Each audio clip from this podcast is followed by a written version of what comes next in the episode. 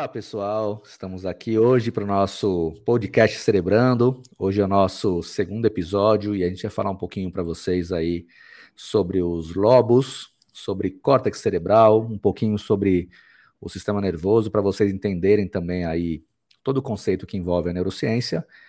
E, como sempre, a gente está aqui com o Leandro, que vai falar para a gente um pouquinho mais sobre o nosso cérebro, sobre os lobos, os lóbulos, Rapaz. sobre a gente usar os 10% do nosso cérebro. Fala, Leandro.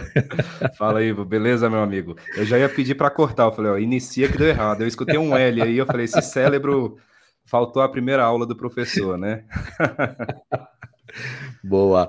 Ô, Leandro, como o nosso papo por aqui é sempre sem groselha, vamos começar então complementando um pouquinho do nosso último bate-papo. A gente falou, deu uma pincelada por cima ali sobre o cérebro, falamos sobre alguns conceitos bem importantes para entenderem, e a gente citou assim bem vagamente sobre os lobos. Eu acho que seria legal a gente, nesse nosso segundo bate-papo, trazer um pouquinho uh, mais detalhado o que são os lobos, né?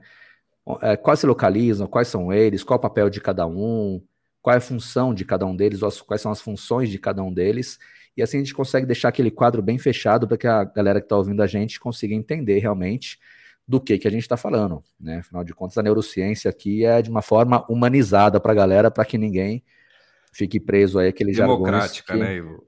Isso, é uma neurociência boa. democrática, né? Exatamente. Não pode ser igual às suas aulas, começa a falar, veja bem, nosso córtex cerebral. vamos lá. É, é, filogeneticamente programado, né? Não, vamos lá, vamos, pessoal. Vamos voltar para não ter que ter corte aqui.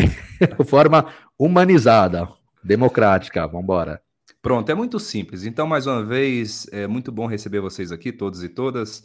E para fazer esse bate-papo comigo e com o Ivo e conversar daquilo que nos encanta, que nos movimenta, que, claro, é a tal das neurociências, né?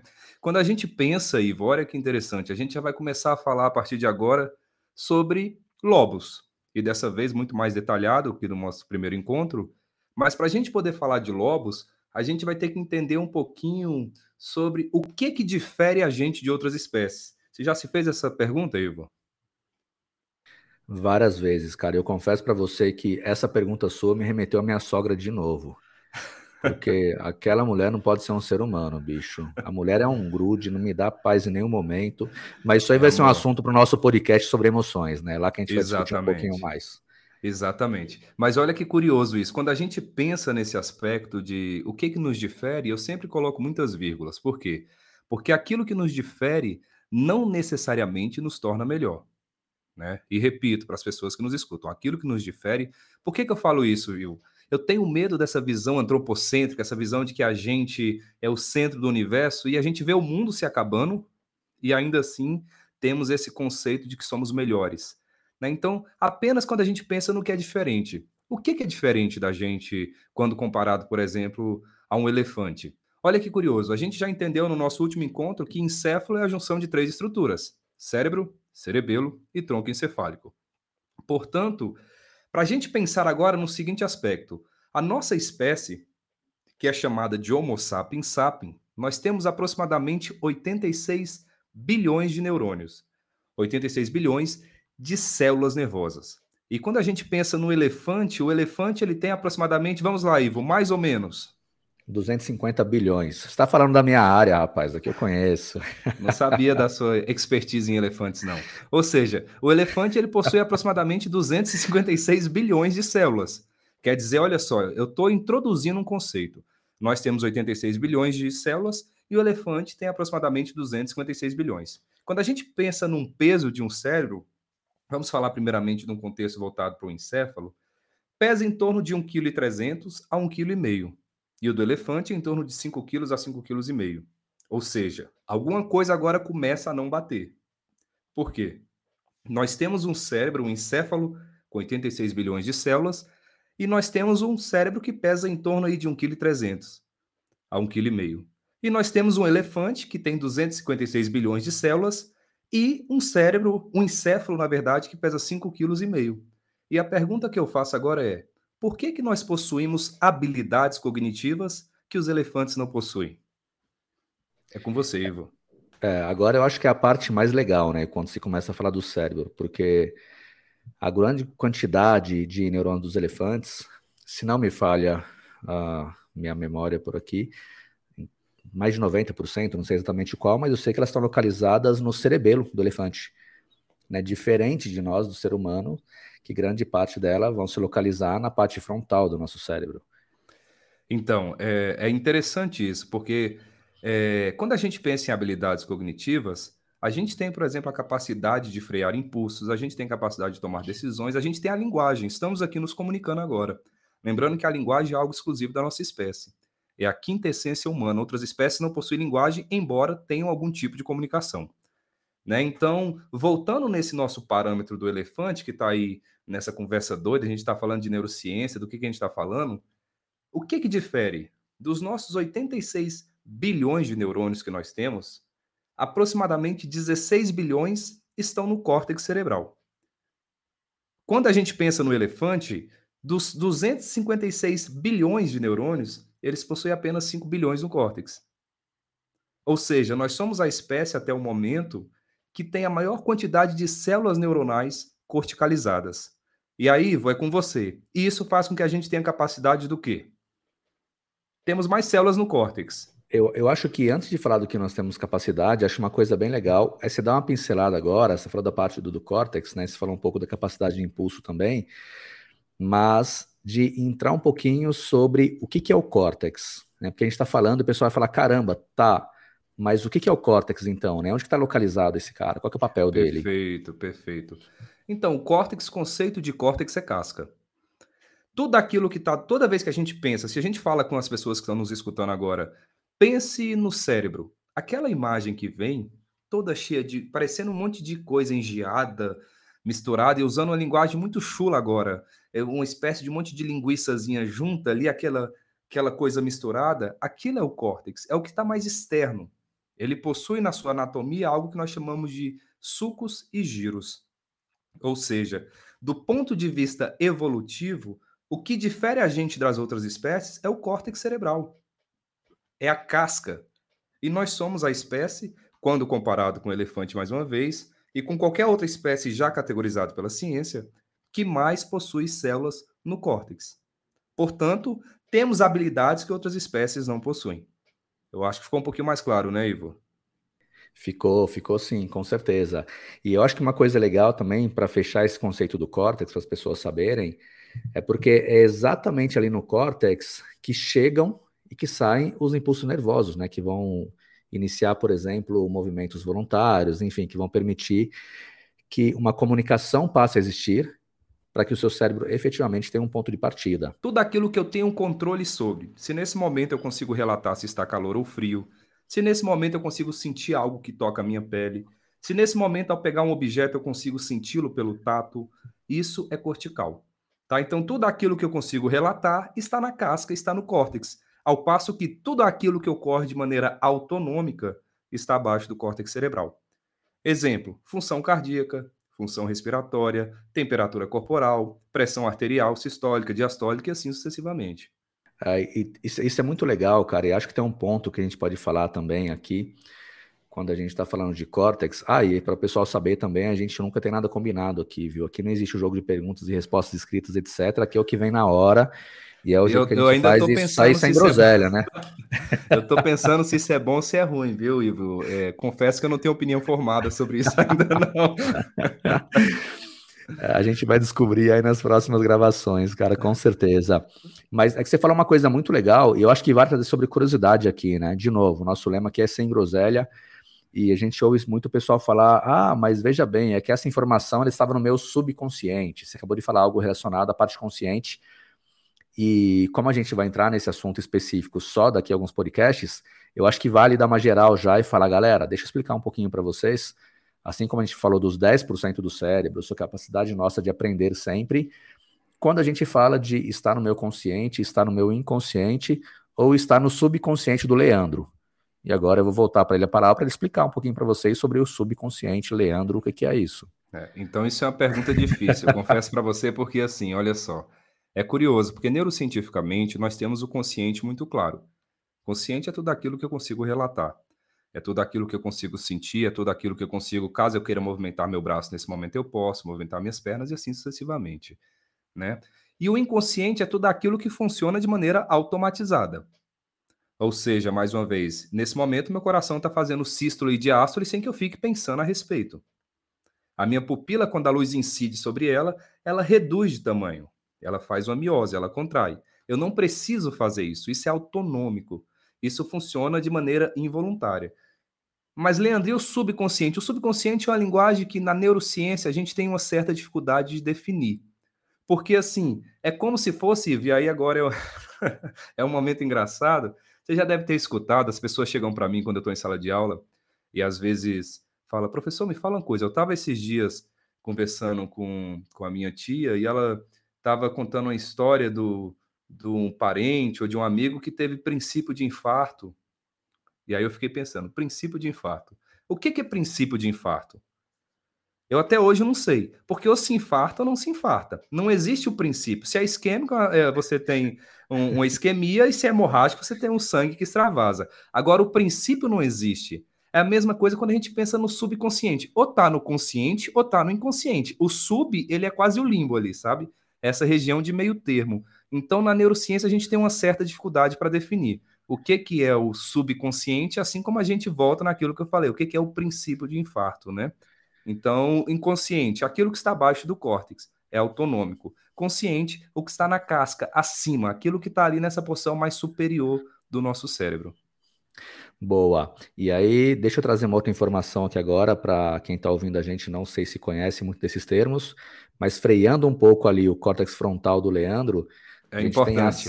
é, quando a gente fala da sístole e da diástole no coração, a sístole é a nossa fase de contração do coração e a diástole é aquela fase que ele relaxa. Né? Então, aquele movimento do coração que ele fica batendo, ele chama-se então sístole e diástole.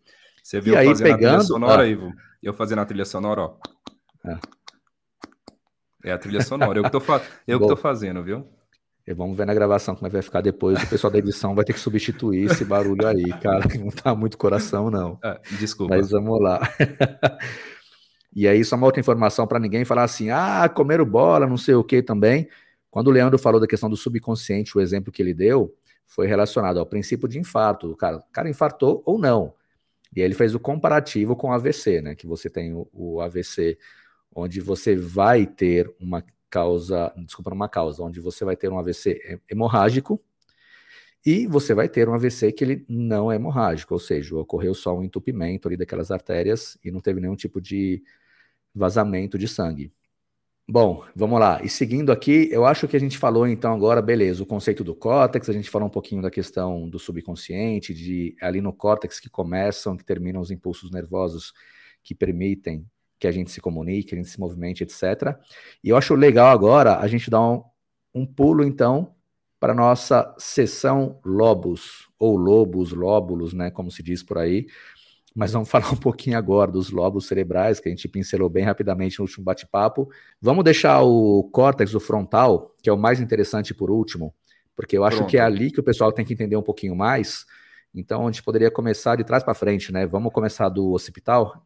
Então, o lobo occipital é essa parte posterior do nosso cérebro e ela é muito mais fácil da gente compreender porque a característica que ela tem, a sua função é muito simples e muito clara. Qual que é a função do lobo occipital? É onde nós temos a nossa área visual primária. Portanto, quando a gente, por exemplo, existe na nossa retina, o que é a retina? É um grupo de células, uma estrutura que tem dentro dos nossos olhos, cheio de células que estão recebendo luz. Basicamente isso. A luz ela chega e é encaminhada para a área visual primária. E essa área passa a criar a visão é uma percepção, ela passa a criar uma percepção do mundo. E olha que curioso, Ivo, eu jamais posso assumir que aquilo que eu estou enxergando é igual ao que você está enxergando. Inclusive no que diz respeito às cores, que o meu vermelho, por exemplo, é igual ao teu vermelho. Tá? Então a área é, hospital, lobo hospital, é responsável pela visão. Você poderia ter falado a área responsável pela visão, mas aí você entrou no é a área responsável pela parte primária. Então, agora vamos esclarecer um pouquinho aqui agora, senhor Leandro, por que parte primária? Porque tem secundária. tá explicado. Porque, pronto. Aí você vai falar assim, por que, por que secundária? Eu vou falar, porque tem terciária. E aí para, tá? Só para, vai até a terciária. Porque a primária, Ivo, é o primeiro contato com o estímulo. Tá? Quando a gente pensa em área primária auditiva, é o primeiro contato com o estímulo auditivo. Área primária visual é o primeiro contato com o estímulo visual. Por que o primeiro contato? Porque são áreas muito primitivas. O, o, o, processo sensorial ele é grosseiro. E aí eu preciso o quê? Eu preciso lapidar, eu preciso decodificar. E quem decodifica esse estímulo primitivo? As áreas secundárias. E aí sim, aí entram outras estruturas que a gente vai comentar em outro momento, mas que vão decodificando essas informações oriundas aí da área visual primária lá no nosso lobo hospital. Pô, excelente explicação, cara.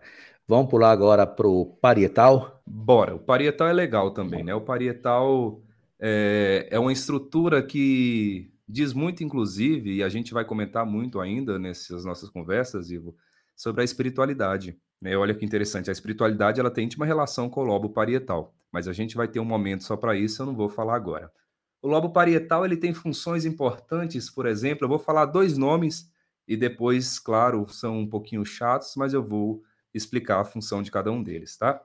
O primeiro é aquilo que nós chamamos de propriocepção. Nome difícil, né? E o segundo é aquele que nós chamamos de estereocepção. Mas o nome, embora seja um pouco confuso, a compreensão é muito fácil. Porque o que é propriocepção? Propriocepção é a percepção que eu tenho em relação ao meu próprio corpo. Propriocepção. Como assim? Quer dizer que se nesse momento alguém tocar na minha mão, eu vou poder sentir. Por que, que eu vou sentir? Graças ao lobo parietal. Se alguém tocar no meu braço, na minha perna, eu vou sentir, graças ao lobo parietal. Ou seja, toda essa percepção em relação ao corpo, a sensação da língua, a sensação dos braços, dos olhos, é por conta do lobo parietal. Então, isso é propriocepção. Estereocepção é a percepção em relação ao ambiente externo, ou seja, a localização que eu estou no espaço. Eu sei aonde eu estou, eu sei como eu vou me deslocar, por exemplo, para caso eu levante e saia daqui, eu não esbarre em um objeto. Eu sei a minha localização geográfica. Eu sei, por exemplo, se eu quiser sair daqui e chegar em algum local, eu sei como me localizar. Tá? Então, basicamente, o parietal tem essa função muito clara propriocepção e estereocepção. E algo muito legal que a gente pode complementar também aí, falando do parietal, a gente vai entrar muito na questão de meditação aqui, né, para desmistificar bastante com relação a isso também. Você sabe que eu estudo Exato. já há muito tempo, tenho rodado o mundo para ver algumas coisas sobre isso há algumas poucas décadas, apesar dos meus 18 anos aí.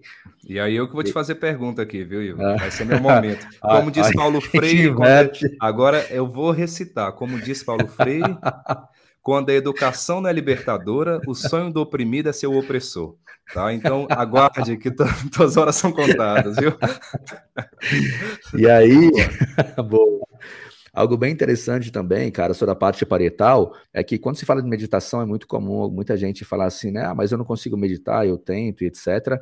A gente até falou no nosso último bate-papo sobre não dá para pegar uma metodologia e esperar que ela funcione para todos. Esse é um dos motivos, inclusive, pelos quais Exato a meditação não funciona para muita gente, a forma como ela é ensinada e colocada. E aí, voltando à parte parietal, onde ela se correlaciona com a meditação, é porque durante a meditação a parte parietal ela tem uma atividade bastante reduzida, o que acaba levando as pessoas a ter aquela percepção, né, de opa, cadê a sensação do meu corpo? Estou flutuando. Exato. E aí vem aquela galera que vai falar assim: eu não medito mais porque de repente eu senti que alguma coisa estava me puxando para cima. Aí eu não sabia se estava sendo abduzido, se alguém queria levar meu espírito embora, eu não sabia se estava morrendo deixei de sentir o meu corpo. E eu acho legal falar um pouco sobre isso, né? De Sim. a ciência explica muita coisa. E o que falta é a gente entrar e falar: olha, deixa eu só explicar. Você vai parar de meditar porque vai acontecer algo, a sua atividade no parietal, que a gente está explicando agora, vai ser reduzida. Você vai ter uma percepção corporal bastante diferente, e isso vai fazer que o seu cérebro, não conhecendo, não sabendo o que é isso, ou nunca ter passado por isso, dispare a região do medo, e a gente vai falar Perfeito. muito sobre isso depois, né? E aí, quando vem o medo, você acaba voltando, você se desperta, né? Você volta na meditação e acaba não praticando mais porque você não sabe o que está acontecendo. Então, acho que é legal as pessoas entenderem também que falar de neurociência também é falar e explicar muita coisa na meditação, na espiritualidade. E a meditação, Exato. uma das Inclusive, coisas que é interessante é isso. Exato. Inclusive na oração né? E esse mesmo mecanismo ele ocorre na oração. E talvez daí surjam alguns conceitos religiosos, por exemplo, a ideia do próprio arrebatamento, nessa ideia de sair extracorpórea. Inclusive, pacientes que têm experiência de quase morte, um dos relatos que se tem que a neurociência explica, a gente pode, inclusive, anota aí, ó, um tema, experiência de quase morte. O que, que a neurociência diz a respeito disso? É eu tenho muita experiência nisso aí, hein? Sabe que essa tem. parte você se prepara, porque aqui a gente vai nadar de braçada. Mas eu tô falando por quê? Porque a região do lobo parietal é hipoativa também. E a gente tem essa sensação de que a gente está saindo do corpo mesmo, extracorpórea. Né? Então, por quê? Porque quem te liga ao teu corpo? Parietal. Quem te liga ao ambiente externo? Parietal. Se eu ativo se eu hipoativo a sensação da percepção do meu corpo, eu já não estou mais nele, e no ambiente externo também já não estou. Então é uma experiência literalmente fora. É um, literalmente um deslocamento, né? É, Beleza. Exa exatamente. E aí, por isso, uh, muita gente acaba não conseguindo. Ah, não consigo meditar, ou fiquei com medo, não sei o que está acontecendo. Então, assim, muita calma nessa hora. Falando sem groselha por aqui, você não está sendo arrebatado, você não está sendo abduzido, ninguém está levando o seu espírito embora você continua ali, o que está acontecendo é uma Até onde a gente e sabe, um dos né? lobos. É, isso é verdade, né? Não dá para falar de todo mundo, mas de quem a gente conhece. É. De, quem a rodadas... gente ressonan... de quem a gente tem uma ressonância magnética funcional, observando, é. né? E a gente pode afirmar, né? Agora, você sabe que quando você for me apertar na parte da meditação, você se prepara, né? Porque eu tenho uns bons casos também que eu quero ver a neurociência explicar pra gente. E aí você vai Rebolar, viu? E sem groselha. Boa. Vamos lá agora para o temporal. Beleza, o temporal ele está localizado nessa porção lateral do nosso cérebro, na parte inferior. Depois dei um Google aí que vocês vão encontrar. Temporal. E ele basicamente está envolvido em alguns aspectos importantes. Por exemplo, eu falei para vocês que a área visual primária é uma área primitiva. Quem faz com que nós tenhamos a nitidez visual é o lobo temporal. É tanto que pacientes que têm comprometimento no lobo temporal, eles podem perder a qualidade da visão. Inclusive, uma curiosidade, e a gente pode comentar isso depois de uma maneira mais detalhada, é a percepção de cor é no lobo temporal. Olha que curioso isso. Então, pessoas que apresentam comprometimento de lobo temporal, eles podem evoluir para um quadro que nós chamamos de acromatopsia cortical. Calma, gente, não se assustem, tá? Basicamente, o que, é isso? A pessoa para de enxergar as cores. Ah, mas isso é um daltonismo? Não. O daltonismo é um processo genérico, genérico né, Ivo? Olha só. O daltonismo é um processo genérico, foi difícil, viu, gente? Desculpa, tá? Genético, porque ele não é algo adquirido, é algo que já veio lá na genética, já se nasce com algumas alterações em algumas células lá nos nossos olhos que faz com que nós venhamos a enxergar preto e branco. Agora, no caso do lobo temporal, e uma curiosidade para vocês, olha que importante isso que eu vou falar agora. Ivo, quantas vezes você já ouviu dizer ou escutou pessoas deprimidas falando que o mundo parece mais acinzentado, meio sem brilho, meio sem cor? Você já ouviu isso? Muitas vezes. E eu sei, inclusive, que o temporal, que só aproveitando, né? Vamos pensar nas têmporas, isso ajuda bastante a localizar. Ele tem uma função muito importante no processamento do afeto. E talvez esteja falando disso também, imagino eu, mas eu vou voltar Exatamente. a palavra para você para não tirar o seu brilho de novo aqui, né? Exa... Exatamente. Por quê, gente? Olha que curioso. A gente sempre trouxe isso para um campo extremamente metafórico. Ah, o mundo parece meio sem brilho, meio acinzentado. A gente traz isso para as poesias, para a música, para a arte, para as telas, né? Nós pegamos vários pintores que fazem isso de uma maneira muito interessante. E a gente sempre levou isso para um campo da metáfora. E hoje a gente sabe que não. A depressão ela interfere diretamente em algumas estruturas do nosso cérebro, por exemplo, um associado à memória chamada de hipocampo. Ela interfere no lobo temporal e, consequentemente, o paciente passa a realmente enxergar o mundo acinzentado. Ou seja, não é uma percepção, não é algo que está ali no campo da metáfora, é algo concreto, concreto. Por isso que as pessoas começam a perceber o mundo sem brilho, porque a depressão literalmente causa isso no nosso cérebro, por conta, claro, aí de um comprometimento de lobo temporal. Curioso, né? É, isso é bem curioso e eu acho que a gente pode, inclusive, jogar nossa agenda para bater um papo um pouco mais longo sobre isso, a gente poder correlacionar também essa questão do afeto com a questão de bebês que não recebem amor, né, quando estão ali ainda na, na primeira infância, é, sobre como se correlaciona diretamente com o local do nosso cérebro onde as informações são sentidas, processadas, enfim, as nossas emoções. E aí eu acho que seria legal você dar uma pincelada também, já que a gente falou um pouco do afeto agora. Cara, qual é a importância não é um tema nosso agora, é claro, mas qual é a importância do amor para crianças, para bebês? O que, que isso pode causar, inclusive, no cérebro? Eu acho muito legal as pessoas saberem disso, da importância, porque tem muita gente que acha que, pô, ter filho é colocar no mundo, é colocar uma babá, é colocar na escola e esquece, né? Vai embora que ele vai ficar forte uhum. se for assim. Eu acho é legal fácil, falar um né? pouquinho sobre isso, porque é uma das coisas que a gente vê que falta muito hoje em dia, inclusive. Claro, vamos conversar. Isso é mais uma vez é interessante, essas nossas conversas, porque realmente a gente consegue perceber que não tem script, né? Que a gente vai falando o que vem e a gente vai conversando. Isso é ótimo, adoro isso. Isso é, isso é em groselha. isso é em groselha. Isso deixa de ser engessado, né? Então, Ivo, olha que curioso. O que eu sempre costumo dizer para as pessoas é que o nosso cérebro é muito claro. O nosso cérebro só sabe transmitir aquilo que ele recebe. É, até porque existem pessoas que falam assim: nossa, mas eu tento, tento, tento dar afeto, dar amor para fulano e ele não reconhece ou ele não me devolve. Primeiro, eu só reconheço aquilo que eu tenho. Segundo, eu só vou doar aquilo que de alguma maneira eu tenho como referência no meu cérebro. Uma criança hoje que não recebe afeto, que não recebe amor, a gente sabe cientificamente que apresenta vários comprometimentos, inclusive no que diz respeito ao desenvolvimento da linguagem, maturação cerebral. Em fase adulta, essas crianças têm dificuldade de se relacionar, quando já são adultos e adultas. Por quê? Porque não tem referência. Tá? Então, o afeto, e digo mais, é um comportamento aprendido, tá? Nós aprendemos. A gente recebe e a gente sabe doar. Por isso que eu sempre digo, muito cuidado de você que está aí nesse momento nos escutando. Mais uma vez, cabe uma música romântica, Ivo. Porque agora é aquelas mensagens de aquelas mensagens fofinhas, sabe? De rádio Cara, FM. Mas... Mas você sabe que assim, uma das empresas que a gente tem por aqui trabalha com música e eu não sabia que a gente não podia colocar música. No último a gente prometeu Poxa. Lionel Rich, Raul Seixas, etc. Então você para de me prometer som aí, porque se a gente colocar, vamos levar strike no Spotify, cara. Coloca instrumental então, coloca instrumental. Então, Boa. mas o que eu quero dizer é o seguinte: cuidado nas relações. Por que cuidado nas relações? Porque assim, se eu estou tentando buscar no outro aquilo que ele não pode me oferecer, não adianta eu ficar dando murro em ponta de faca. Por quê? Porque literalmente o que vai acontecer comigo é aquilo que sempre ocorre num cérebro que cria muita expectativa. Ele se frustra. E a frustração do ponto de vista cerebral é extremamente perverso. E aí a gente pode falar depois da bagagem química, mas em um grande resumo, ela inibe um agente no nosso cérebro, um agente químico chamado de dopamina, que é responsável pelo prazer. Toda vez que a gente se frustra, a gente automaticamente tem aí o aparecimento de sintomas que são semelhantes à depressão e podem sim desencadear uma depressão também.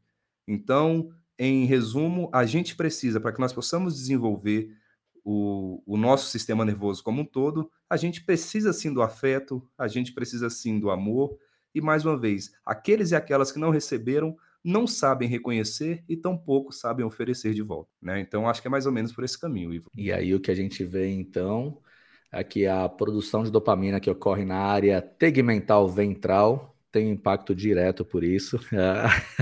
tá, tá aprendendo. Você leu esse livro aonde, Ivo? Ah, é um curso que eu tô fazendo aí de pós-graduação que deixa a gente maluco, cara. Ah, é.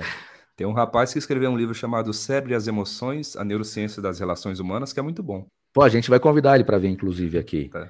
Ah, ótimo. É, eu acho que o próximo episódio a gente já pode trazer ele para falar um pouquinho aqui sobre o cérebro e as emoções. E aproveitando, a gente vai ter alguns convidados, inclusive, por aqui, né? A gente está planejando aí colocar algumas pessoas aí em saia justa para a gente Nem ver seja para a gente falar mal, né, Ivo? É, exatamente. E vamos ver como é que eles se saem sem nenhum tipo de script. Vamos lá conversar com a gente? Sem groselha. É script.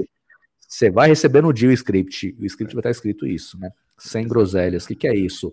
Abre se o microfone vira. e só responde é. que é a hora de brilhar ou apagar. E vamos lá para aquela região, cara, que eu particularmente acho a mais interessante, que é falar do nosso lobo frontal, que, pô, eu acho que é ali onde as coisas mais incríveis acontecem e ali vale a pena a gente estender um pouquinho falando sobre ele. Pronto, lobo frontal. O lobo frontal, já para as pessoas entenderem, a sua porção mais anterior ali, próximo à testa, tem uma região nele que nós chamamos de região pré-frontal. Quando a gente pensa, por exemplo, nesse lobo frontal, nessa região pré-frontal, ele tem algo muito importante. A primeira coisa é é responsável por controlar aquilo que a gente tem de mais primitivo. O que, que a gente tem de mais primitivo? O medo, a raiva, a ira, o ódio, tudo aquilo que emerge na gente, que são emoções, e em resumo, o que, que são emoções? Para que, que servem as emoções? Emoções servem para produzir comportamentos, tá? É algo muito primitivo. Então, essa região pré-frontal, que está no lobo frontal, ela faz com que, por exemplo, vamos pensar agora, caso eu estivesse nesse momento num trânsito dirigindo, então, eu estou lá dirigindo num trânsito, vem um rapaz e passa o carro bem na minha frente. E quando ele passa esse carro, Ivo, Ele faltou aquele dia da autoescola que fala dos cinco elementos da direção defensiva: conhecimento, atenção, previsão, decisão e habilidade. Todo mundo aqui, com certeza, que fez autoescola sabe desses cinco elementos, né? Então. Ah, mas não, não sabe. Não sabe, não. Não, não sabe, não. pois pronto. Então, não respeitando os cinco elementos que a gente não, não se lembra mais, não se recorda, e olha que nome interessante, recordar é trazer de volta ao coração, né? Bem de cardio, né? Recárdio, é muito interessante, a gente pode comentar depois. Mas vamos lá. a gente lá. vai ter, inclusive, episódios incríveis falando um pouco sobre o coração, né? Isso, isso. Importante, muito importante. E olha só, então, é, quando esse carro ele passa à minha frente, de maneira primitiva, o que, que ocorre? O que, que ocorre conosco nesse momento? Taquicardia, sudorese, Nesse momento a gente a gente fica extremamente visceral, extremamente animal. Nesse momento o que que me vem à cabeça, eu Leandro? Pô, esse cara me fechou no trânsito e o que eu vou fazer agora é o seguinte, eu vou pegar um taco de beisebol e vou abrir a cabeça desse colega.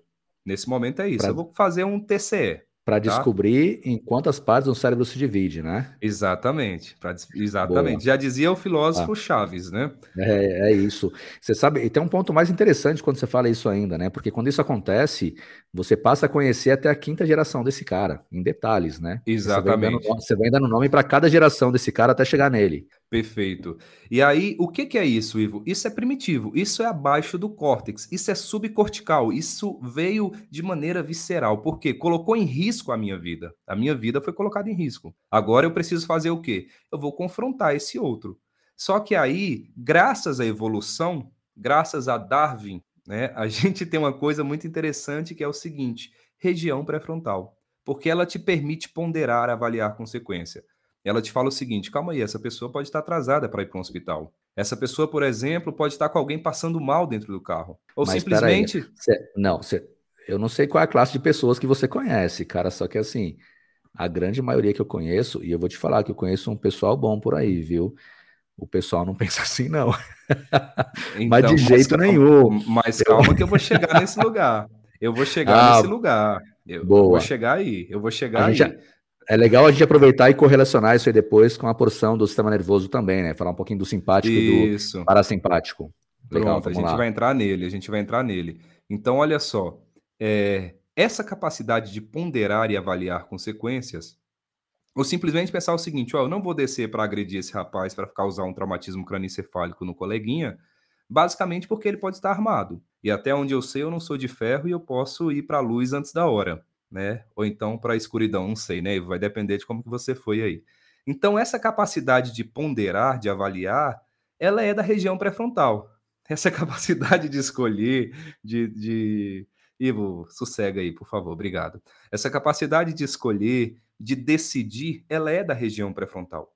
Ou seja, aquilo que nos tira desse lugar animal, desse local visceral, aquilo que nos permite avaliar consequência, Aquilo que nos permite, por exemplo, não agir pelo impulso, ele é pré-frontal. Ele freia, ele manda projeções que nós chamamos, inclusive, de gabaérgicas, são projeções inibitórias. Ele inibe essas estruturas que são muito primitivas.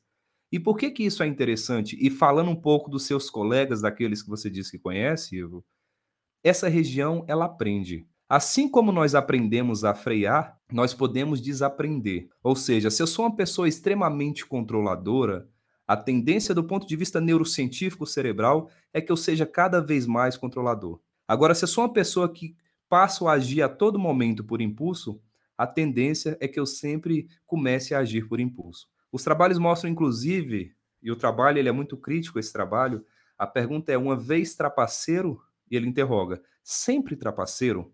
Ele faz essa interrogação. Porque o que, que ele mostra? Ele mostra que, normalmente, quando a gente começa a fazer algo errado, a gente nunca começa a fazer errado por uma coisa macro. Eu hoje decidi virar assaltar. Eu nunca vou começar assaltando o Banco Central. Os trabalhos mostram que eu começo pegando o quê? A moedinha ali do colega, o lápis do coleguinha, e eu não vou, é, com o decorrer da vida, eu não vou recebendo essa função, talvez paterna, materna, esse aspecto social, porque embora a neurociência e a biologia nos oriente, eu preciso levar o social em consideração. Então, não vou recebendo essas informações e eu vou passando a achar que tudo é normal. Daqui a pouquinho, o que, que eu vou fazer? Eu não vou mais roubar o lápis, eu vou roubar um carro. Daqui a pouco eu estou literalmente roubando o Banco Central. E eu não tenho culpa por isso. Por quê? Porque eu não tenho referência no meu cérebro. E aonde é a culpa? Região pré-frontal. Tá? A culpa está nessa porção, está na parte da frente do nosso cérebro. Tá? Então, as pessoas que talvez a gente fale, ah, mas nem todo mundo é assim. Por que, que não é? Porque não exercita. Porque o nosso cérebro está o tempo todo buscando o quê? Aquilo que é a não tensão. E a não tensão ela é muito primitiva também. Inclusive, Leandro, é legal você falar sobre isso, cara, porque a gente entra também aí na questão do controle do nosso freio, né? Porque até brinquei falando que conheço várias pessoas e muitas delas não agiriam assim, etc. E eu acho que 90% ou mais de quem está ouvindo conhece as mesmas pessoas. É de se duvidar que no mundo que a gente vive hoje, cara, o nível de ansiedade e estresse que as pessoas estão, alguém no trânsito que foi fechado vai parar falar assim: tudo bem. Essa pessoa deve estar com algum compromisso, atrasada. Mas até porque a ansiedade e o estresse interferem aonde, Ivo? Região pré-frontal. decisões. Exatamente. Uhum. Exato. É, e aí tem uma coisa legal, a gente pode até falar no próximo episódio também, né? Que é o que acontece quando você vai e enche a lata, independente da bebida, no seu pré-frontal. O que, que de repente você é aquele cara tímido, aquele cara tranquilo, que nunca fez nada, tá rodando a camisa em cima de uma mesa, tá dançando, tá falando super bem com todo mundo. Mas não explica não que esse assunto vai dar muita corda, ele vai ter que ir lá para o próximo sim, podcast. Sim. Mas eu acho legal a gente correlacionar um pouquinho agora também, como a gente falou dessa questão do impulso, né, do freio, do que acontece aqui no nosso córtex, com a ligação que isso tem com o nosso sistema nervoso. A gente falou um pouquinho no nosso último bate-papo, que foi o primeiro, né? Hoje é o nosso segundo podcast celebrando. E a gente falou um pouquinho sobre a divisão do sistema nervoso. E acho que tem algo que é bem legal as pessoas conhecerem dali. Aliás, eu acho que é fundamental. Uh, a gente comentou no último bate-papo que o sistema nervoso ele se divide em duas partes, né? Que é o central e o periférico. E a parte que interessa pra gente é porque dentro do periférico a gente vai ter o autônomo. E dentro do autônomo a gente vai ter o sistema simpático e parasimpático e acho que essa é uma parte muito legal da gente falar um pouquinho. Afinal de contas, ah, ok, eu não consigo frear, não consigo controlar meus impulsos, eu não sei o que está acontecendo. Mas, além do cérebro, a gente tem um envolvimento aí, né, do nosso sistema nervoso simpático e parasimpático. E o simpático, na verdade, não tem nada de simpático. Né? Ou seja, quando a gente está estressado, quando você está puto, quando você não consegue frear. O simpático, sem... o, o, simpático em excesso ele ferra com tudo, né, Ivo? É, não, é o cara chato da história aí, para não falar outra coisa. E, e, é legal o pessoal saber, né, que quando tem uma decisão e você não consegue frear aquele impulso, você vai ter um impacto também ali no seu corpo, porque o seu sistema simpático, que de simpático não tem nada, vai estar tá gritando, né? Então, Exatamente. o sistema simpático, na prática, aquele cara ali que ele faz que a sua pupila se dilate, Uh, ele vai acelerar o batimento cardíaco, ele vai relaxar a bexiga, inclusive. E quando a gente está muito estressado, quando a gente não tem controle sobre algo, a gente começa a hiperativar o nosso sistema simpático o tempo todo. E o Perfeito. cérebro, claro, se todo dia a gente vai e faz alguma coisa, todo dia eu tô puto, todo dia eu tô estressado, todo dia algo não tá legal, a gente começa a ter um comportamento mais negativo, o cérebro, na sua ânsia de economizar energia, acaba absorvendo isso para o sistema autônomo e a gente passa a ter mais atitudes daquele tipo. Só que a Exato. custo de estimular muito o nosso sistema simpático, que é muito ruim, porque a gente deveria, na verdade, uh, estar trabalhando, estar acionando o sistema parasimpático, né? Do tipo, comecei a ficar estressado, o sistema parasimpático deveria estar atento, deveria estar treinado para isso e lá falar, opa, para sistema simpático, não faz isso porque isso não é legal para a saúde, porque isso a longo prazo vai ferrar com tudo. Só que a gente tem um cenário muito diferente hoje, né? Eu acho que agora, assim, falando de forma geral, 95% das pessoas, pelo menos, vamos falar, sei lá, de Grande São Paulo, mas de, dá para falar quase que do mundo todo, uh, elas vivem uma situação onde o sistema simpático é acionado a todo tempo, né, invertendo o processo normal. A gente deveria acionar o sistema simpático, ou deveria começar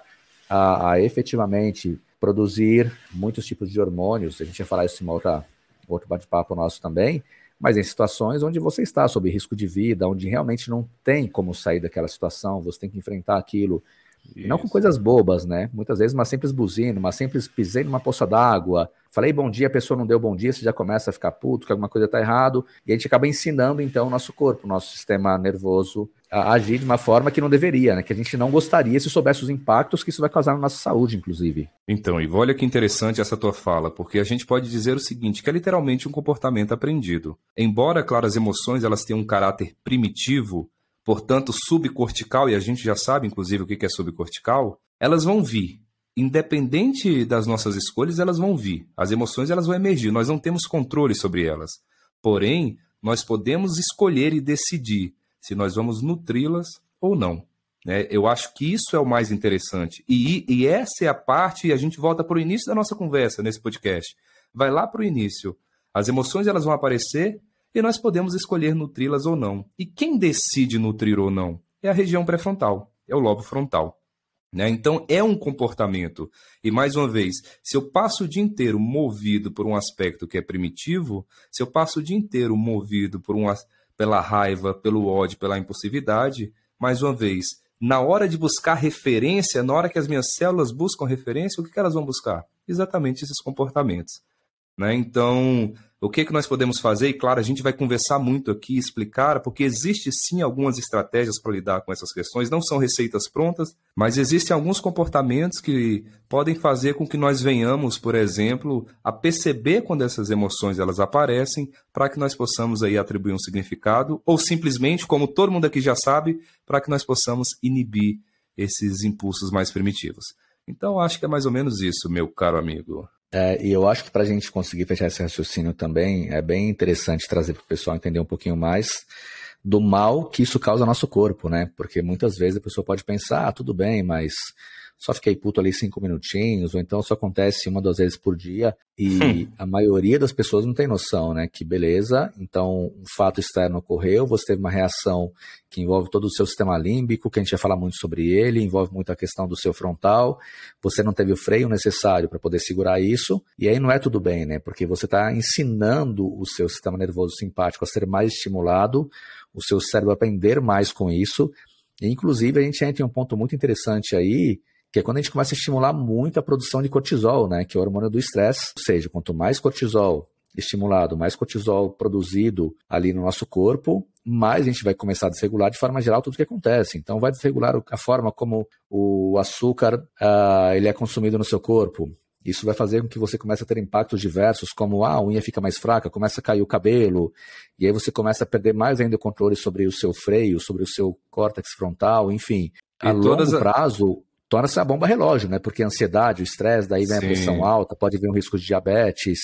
E todos os problemas de doenças neurológicas, né? Fator de risco para. Tirando os fatores de risco para acidente vascular, né? Então, acidente vascular cerebral é um fator de risco. Fator de risco, por exemplo, para doenças neurodegenerativas, é, por exemplo, fator de risco para doença de Alzheimer, fator de risco para doença de Parkinson, fator de risco para quadros de demência, tá? Quadros de demência frontotemporal. Então, tem um monte de coisa aí que acaba direta e indiretamente contribuindo simplesmente por uma decisão que é nossa, mais uma vez. Elas vão vir, esses fatores vão vir, mas eu posso escolher nutri-los ou não. Ou seja, a decisão é nossa. A gente só não quer admitir. É exatamente isso. Acho que talvez venha daí, né? O mais difícil é efetivamente admitir que isso acontece e aí entender para que você consiga trabalhar com aquilo, né? Não dá para falar, ah, vou tirar um risco da minha vida, vou limar um risco, não quero que aconteça mais. Se você sequer saber a origem, saber como ele acontece, e sabe o impacto que isso vai provocar. E você fala uma coisa muito legal quando a gente fala sobre doenças neurodegenerativas, por exemplo, é que muita gente acha que, ah, cheguei nos 70 anos começou a aparecer Alzheimer, cheguei nos 80 começou a aparecer Parkinson. Não, cara, isso começa décadas atrás ali, mas a gente continua nesse corpo aqui, né? Além de achar que somos o centro do mundo, achando que somos imortais até determinada idade. Exato. Posso beber à vontade, comer o que eu quiser à vontade, fazer o que eu quiser e nada vai acontecer. E aí, quando bate os 80 anos, aparece uma coisa e você fala assim: caramba, genética é foda. Ou então você vai falar: nossa, Deus quis colocar alguma coisa agora. Você não vai olhar para trás, assim como você não assume a culpa e ver que você errou, que você vem há muitas décadas trabalhando o seu cérebro de forma errada, ensinando o seu corpo, o seu sistema nervoso simpático e parasimpático a agirem de forma errada. Enfim, aí você vai começar a arrumar suas muletas de desculpa mas você não vai olhar para você e falar, caramba, fiz merda, né? Perfeito, perfeito, exatamente. E aí a gente vai naquilo que é mais perigoso, os pretéritos imperfeitos da vida, né? Devia isso, devia ter feito isso, devia, devia, devia, devia, devia.